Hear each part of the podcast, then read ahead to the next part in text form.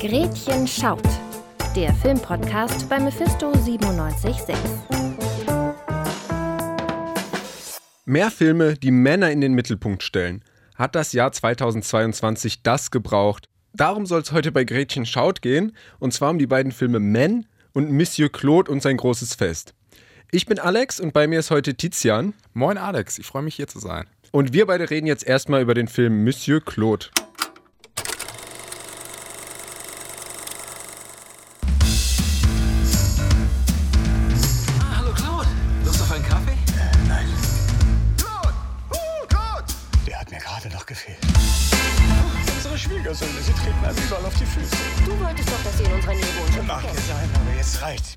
Claude Verneuil hat die Hochzeiten seiner vier Töchter langsam verkraftet. Trotzdem kann er immer noch nicht akzeptieren, dass sich keine seiner Töchter einen weißen katholischen Franzosen zum Mann genommen hat. Und seinen Schwiegersöhnen begegnet er für seinen Geschmack etwas zu oft in der Stadt. Zusätzlich bahnt sich für ihn ein weiteres Unheil an, denn seine Töchter planen den 40. Hochzeitstag ihrer Eltern. Sind sie nicht süß, die beiden? Wie lange sind sie verheiratet? Es werden jetzt 40 bald- Jahre am 18. Juli. Das wäre eine sehr gute Gelegenheit für ein Treffen der gesamten Familie. Was heißt mit allen Familien? Naja, eure. Das wird ein Gemetzel. Das angekündigte Gemetzel lässt dann nicht lange auf sich warten. Die fünf Familien geraten bei ihren Aktivitäten vor dem großen Fest immer wieder aneinander. Damit bietet der dritte Teil der Reihe in der bekannten Besetzung wieder kontroverse Situationen rund um Claudes kulturelle Intoleranz gegenüber seinen Schwiegersöhnen und deren Familien. Gefällt es euch? Aber kein Vergleich zu Jerusalem. Der Spaß ist jetzt endgültig vorbei. Ein ganzer Haufen an Sozialfällen dank unserer Schwiegersöhne. Nein, nein, nein, nein, nein, nein. Was haben wir dem lieben Gott nur angetan? Keiner. Ja, Tizian, im Trailer ist es schon zu hören, der Spaß ist vorbei. Ganz ehrlich, wie oft musstest du beim dritten Teil von Monsieur Claude lachen? War nicht so oft. Also ich bin da eh relativ pessimistisch reingegangen, weil ich weiß, Filme, die unter dem Label Comedy stehen, die ziehen bei mir oft nicht. Es war einmal. Einmal Kofi, den fand ich tatsächlich ganz lustig und als der mit der Trompete draußen auf dem Hof stand und äh, alle Leute irgendwie aufgeweckt hat, die im Haus stiefen. Wie fandest du es? Ja, also ich habe auch einmal gelacht an einer anderen Stelle, die eine Asterix-Referenz war, was ich sehr sympathisch fand, weil Christian Clavier, der Hauptdarsteller Monsieur Claude, spielt Asterix in den Realverfilmungen, aber das war halt so ein, naja, Intertextualität, die, die ganz lustig war. Ansonsten, ja, Kofi, du sagst es, war aber auch schon in dem Vorgänger für einen Lacher mal gut und ich finde jetzt im dritten Teil es hatte sich alles auserzählt. Also dieser Film hat für mich nichts hinzugefügt. Schlimmer noch, die Charakterentwicklung war überhaupt nicht gegeben. Wir hatten schon im ersten Teil die Konflikte zwischen Monsieur Claude und den vier Schwiegersöhnen. Und dann haben sie sich vertragen. Und dann kommt der zweite Teil. Es gibt wieder Konflikte und dann haben sie sich vertragen. Und im dritten Teil hat er immer noch nichts gelernt. Also das habe ich absolut nicht verstanden. Ja, finde ich spannend, dass du das sagst. Ich habe die ersten beiden tatsächlich nicht gesehen, ähm, beziehungsweise ich habe im ersten Mal die erste halbe Stunde mir angeschaut und dann wieder ausgeschalten. Als ich den Film jetzt letztens, den dritten gesehen habe, kam mir kam es mir da trotzdem, auch wenn ich nur die erste halbe Stunde vom ersten gesehen habe, alles sehr recycelt vor und äh, diese fehlende Entwicklung der Personen, ich ist mir tatsächlich auch krass aufgefallen. Also der Vater ist ja immer noch genauso wie im ersten irgendwie sehr ja, mit Rassismen irgendwie wie, wie ähm, beladen. Und dann hat man in diesem Film aber auch noch so viele neue Fässer, die aufgemacht werden. Also dieser Film entwickelt halt so eine ganz, äh, also er hat eine temporeiche Dynamik, kann man sagen. Er hat kaum Längen, auch wenn die einzelnen Parts nicht so unterhaltsam sind. Aber es gibt eben doch wiederum sehr viele kleine Geschichten, von denen man vielleicht einige auch ein bisschen größer hätte ausbauen können. Da gebe ich dir voll recht. Also bei allem, was du gesagt hast, also Film ist super dynamisch, weil es wahnsinnig, die Frequenz an Szenenwechseln ist wahnsinnig hoch. Ähm, es spielen wahnsinnig viele Leute mit, aber ich finde, Film kratzt an allen Strängen nur immer so an der Oberfläche. Also es gibt so viele Konflikte, die eigentlich, mir fällt da jetzt ganz spontan ein, zum Beispiel die Veganismus-Geschichte, dass die eine, dass die eine Tochter Veganerin ist und dass, dass alle, vor allem die Männer, ja, äh, so als ganz, ganz schlimm empfinden und äh, ihr Fleisch verlangen. Oder die, die Sache mit dem schwarzen Jesus. Das wird alles, das wird irgendwie so ein bisschen ange, ja, äh, mal berührt, aber nicht da wird nicht weiter in die Tiefe gegangen. Ja, aber also wo willst du denn da weiter in die Tiefe gehen? Also jetzt sind wir bei den allerbilligsten Klischees und ich fand es im ersten Teil schon unterhaltsam gelöst zwar, aber natürlich ist es so ein ja, so eine Darstellung von den Konflikten von oben. Du hast es immer, es wird auf zum Beispiel den schwarzen Jesus, wird ja von oben geschaut und seine Perspektive wird überhaupt nicht dargestellt. Auf mhm. Veganismus, ja, haha, Veganismus, die sind irgendwie so weird und so schwach und sowas und wir essen unser Fleisch und es ist alles aus dieser starken Männerperspektive, ja, und auch aus dieser absolut weißen Perspektive. Ganz schlimm finde ich auch so, ähm, so im Nachhinein dass das quasi so, so eine Auseinandersetzung mit Rassismus, ja, für die Oberschicht ist, weil auch, es ist so heile Welt. Es ist äh, das Setting, äh, Setting ist, alle Leute, die da mitspielen, denen geht's gut. Alle Personen, die irgendwie von Diskriminierung betroffen sind, haben Arbeit, wohnen in situierten äh, Gegenden, ähm, deren Häuser sehen gut aus, die haben alle irgendwie eine mehr oder weniger intakte Familie. Und ich finde das eigentlich super, ein super gefährliches Setting, weil das irgendwie diese Themen Rassismus und Diskriminierung irgendwie so,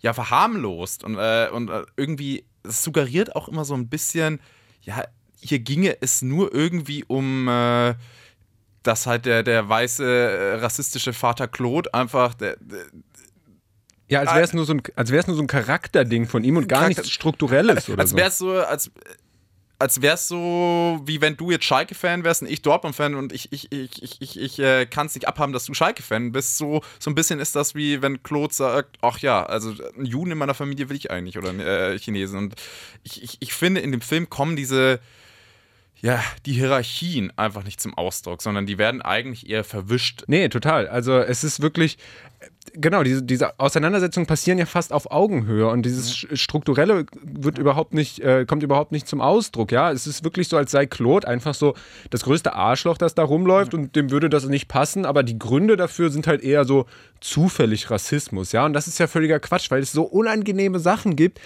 Eine seiner Töchter ist mit einem chinesischen Mann verheiratet ja. und die wollen seine Eltern besuchen und er erkennt sie nicht, weil er alle Chinesen für gleich aussehend hält. Also wie kann man denn wirklich noch mit so einer, äh, mit so einer Geschichte im Jahr 2022 ankommen? Es ist wirklich, es ist wirklich einfach unangenehm bis zum geht ja. nicht mehr. Und jetzt müssen wir auch zum Ende kommen. Da komme ich nochmal ganz kurz zum Ende des Films, weil absolut nicht nachvollziehbar. Am Ende ist wieder alles wunderbar heile Welt. Es gibt keinen Konflikt, der aufgelöst wird, sondern ja. er verpufft einfach und am Ende vertragen sich alle und der Vater singt ein wunderschönes Lied und mein Gott, und dann kommt der vierte Teil und dann ist er auf einmal wieder rassistisch. Ich habe mich gestern mit, äh, mit Leuten über Monsieur Claude äh, unterhalten und wir, wir hatten das ja vorhin auch, dass man manchmal nicht mehr weiß, hat man den Film schon gesehen oder hat man ihn nicht gesehen. So, so. Und ich glaube, wir können uns darauf einigen, Monsieur Claude ist ein Film zum Vergessen, der bleibt nicht hängen. Welcher Film aber definitiv hängen bleibt, ist der Film Man. Und in den hören wir jetzt mal rein.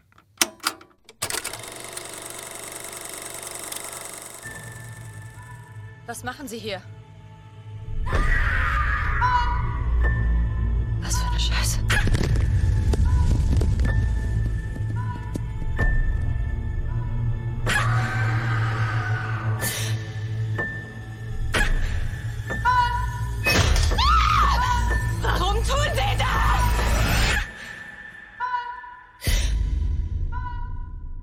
So hat sich Harper Marlow ihre Reise nicht vorgestellt.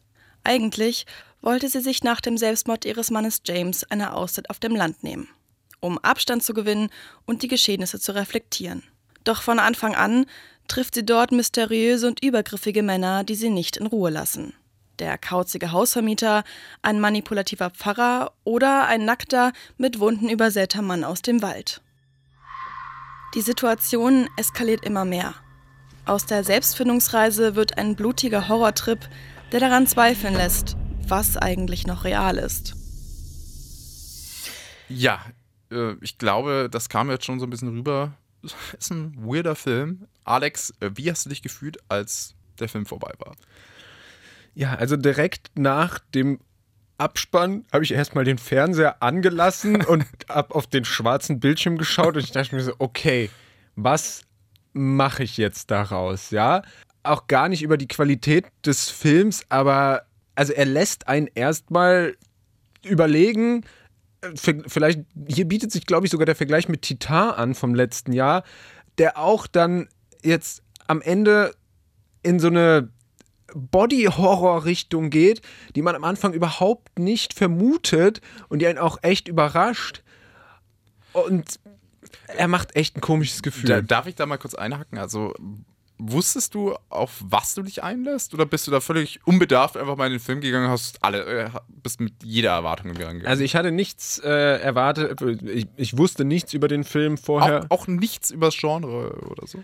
Also ich hatte gehört, dass das ein Horrorfilm sei. Und das wird ja auch am Anfang relativ fix deutlich. Ja, ja. Durch die Stimmung, die der Film erzeugt. Ja. ja, und da sind wir uns ja auch einig. Die Stimmung, sagen wir in der ersten Hälfte oder in den ersten zwei Dritteln, ist sehr, sehr gut. Ja, schöne Bilder, ähm, schöne Farben auch. Also ich, der Film spielt ja in England, in London. Äh, der eine Strang und der andere Strang äh, irgendwo auf dem Land wurde irgendwie, ich glaube, drei oder vier Stunden entfernt, heißt es, ja, äh, heißt, mhm. heißt, es im Film. Und der Film spielt auch immer so mit äh, Szenenwechseln, dass man äh, zum einen diesen Rückblick hat äh, nach London, wo die Themse zu sehen ist, die im roten Abendlicht erscheint. Äh, das, das, das hat schon so, so eine ganz, ganz besondere Atmosphäre. Und dann zum ganz starken Kontrast hat man dieses Land, wo wo alles grün ist und so in, auch in so einem ganz intensiven Grün. Ja, auf jeden Fall. Also neben den Farben, die natürlich die Anspannung und die Entspannung, die sie auf dem Land sucht, ausdrücken,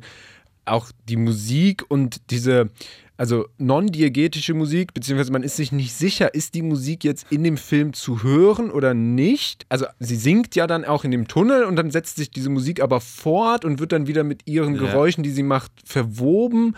Also das ist eine, auch wenn der Film sehr langsam anfängt, für mich hat er eine sehr, sehr intensive Spannung, wie gesagt, ja. in den ersten zwei Dritteln auf jeden Fall sehr, erzeugen können. Sehr eindrücklich. Sehr eindrücklich und da muss man auch sagen, bis dahin handwerklich sehr gut gemacht. Und dann, ja, kommen wir vielleicht zum Kern des Films und seiner doch sehr ausgeprägten Symbolik, die dann da einsetzt. Konntest du daraus irgendwas ziehen? Jein. Also, ich habe mir irgendwann während des Films aufgeschrieben, hey, hm, dieser nackte Typ, der dann im Garten stand unter diesem Apfelbaum, ich glaube, er beißt auch in einen Apfel, das könnte doch Adam, äh, Adam sein. Und gleichzeitig hat man natürlich auch immer die Kirche, die dann äh, und diese, diese Musik, die auch immer irgendwie sowas äh, von Chorälen hat. Ja, aber ich meine, diese religiöse Bedeutung, also jetzt versuchen wir mal, versuchen wir mal rauszufinden, worum geht es denn in dem Film überhaupt? Er heißt ja Men, aber geht es wirklich um Männer? Was ist denn der Konflikt, der sich bei ihr entspinnt? Die Protagonistin will ja den Selbstmord ihr, ihres Ex-Freundes irgendwie verarbeiten, fährt da, äh, dafür aufs Land. Da wird sie ja die ganze Zeit mit irgendwelchen, ja, von irgendwelchen creepy Männern irgendwie ver verfolgt. Und ähm, da kann man jetzt, glaube ich, viel reininterpretieren. Also zum Beispiel, also die erste äh, Szene ist ja, dass sie zum Beispiel in diesen Apfel beißt unter diesem Baum. Und ähm, das ist ja auch biblisch, äh, irgendwie kann man das ja interpretieren, äh, dass, äh, dass das eine Anspielung ist auf Eva, die im, die im Garten Eden als erstes vom Apfel beißt und dann, ähm, und dann quasi ja irgendwie. Ja, aber tatsächlich, jetzt wo du es sagst, dann ist es doch diese Bedeutung, die ist mir gar nicht aufgefallen, aber doch, weil der Film spielt ja irgendwie, also spielt ja irgendwie, glaube ich, mit der, mit der Verantwortung. Wer, wer hat die Verantwortung? Ja, ja? Der, ja. Also der Selbstmord des Mannes, ähm, das ist jetzt keine Überraschung, das sieht man direkt am Anfang. Aber wer hat da die Schuld? Das ist eigentlich das, was der Film die ganze Zeit verhandelt. Und die Frau wird ja dann immer so ein bisschen dargestellt, oder was heißt so ein bisschen, wird so dargestellt, aber von den Männern in dem Film als die Verführerin. Ja. Und sie ist schuld. Und wird von den Männern eben, ähm, oder beziehungsweise sie treibt die Männer zu gewissen Handlungen, die ihr im Endeffekt wieder schaden. Aber der Ursprung des Bösen, der Ursprung der Sünde. Die, äh, die Männer in dem Film wollen ihr das ja suggerieren quasi. Genau. Also, also, also es ist an der einen oder anderen Stelle ist es, es subtiler, an anderen Stellen ist es wirklich super, super offensichtlich. Also vor allem ihr Ex-Freund, wo ich mich auch echt, äh, da bin ich auch richtig geärgert beim, äh, beim, äh, beim Schauen vom Film, weil ich glaube, da hat man ein inneres Gerechtigkeitsempfinden hat er äh, doch sehr ausgeschlagen irgendwie, äh, wie der sie behandelt hat, weil er gibt ihr, er droht ihr ja, sich umzubringen, wenn sie, wenn sie sich von ihm scheiden lassen. Das ist ja, darüber hätte ich tatsächlich auch gerne mehr gesehen. Und wir, wir könnten hier locker noch eine halbe Stunde über den Film ruminterpretieren, aber jetzt nochmal. Wem würdest du den Film empfehlen? Würdest du Horrorfans diesen Film empfehlen? Hast du dich gegruselt? Ich habe mich auf jeden Fall gegruselt, ich bin aber auch ein Angsthase. Also Ja, ich auch. Äh, einmal, einmal geschrien tatsächlich. So rein vom Gefühl her würde ich sagen, ist nicht Horror genug, um so richtig äh, Horror-Konnoisseuren äh, irgendwie wie, wie Spaß zu bereiten.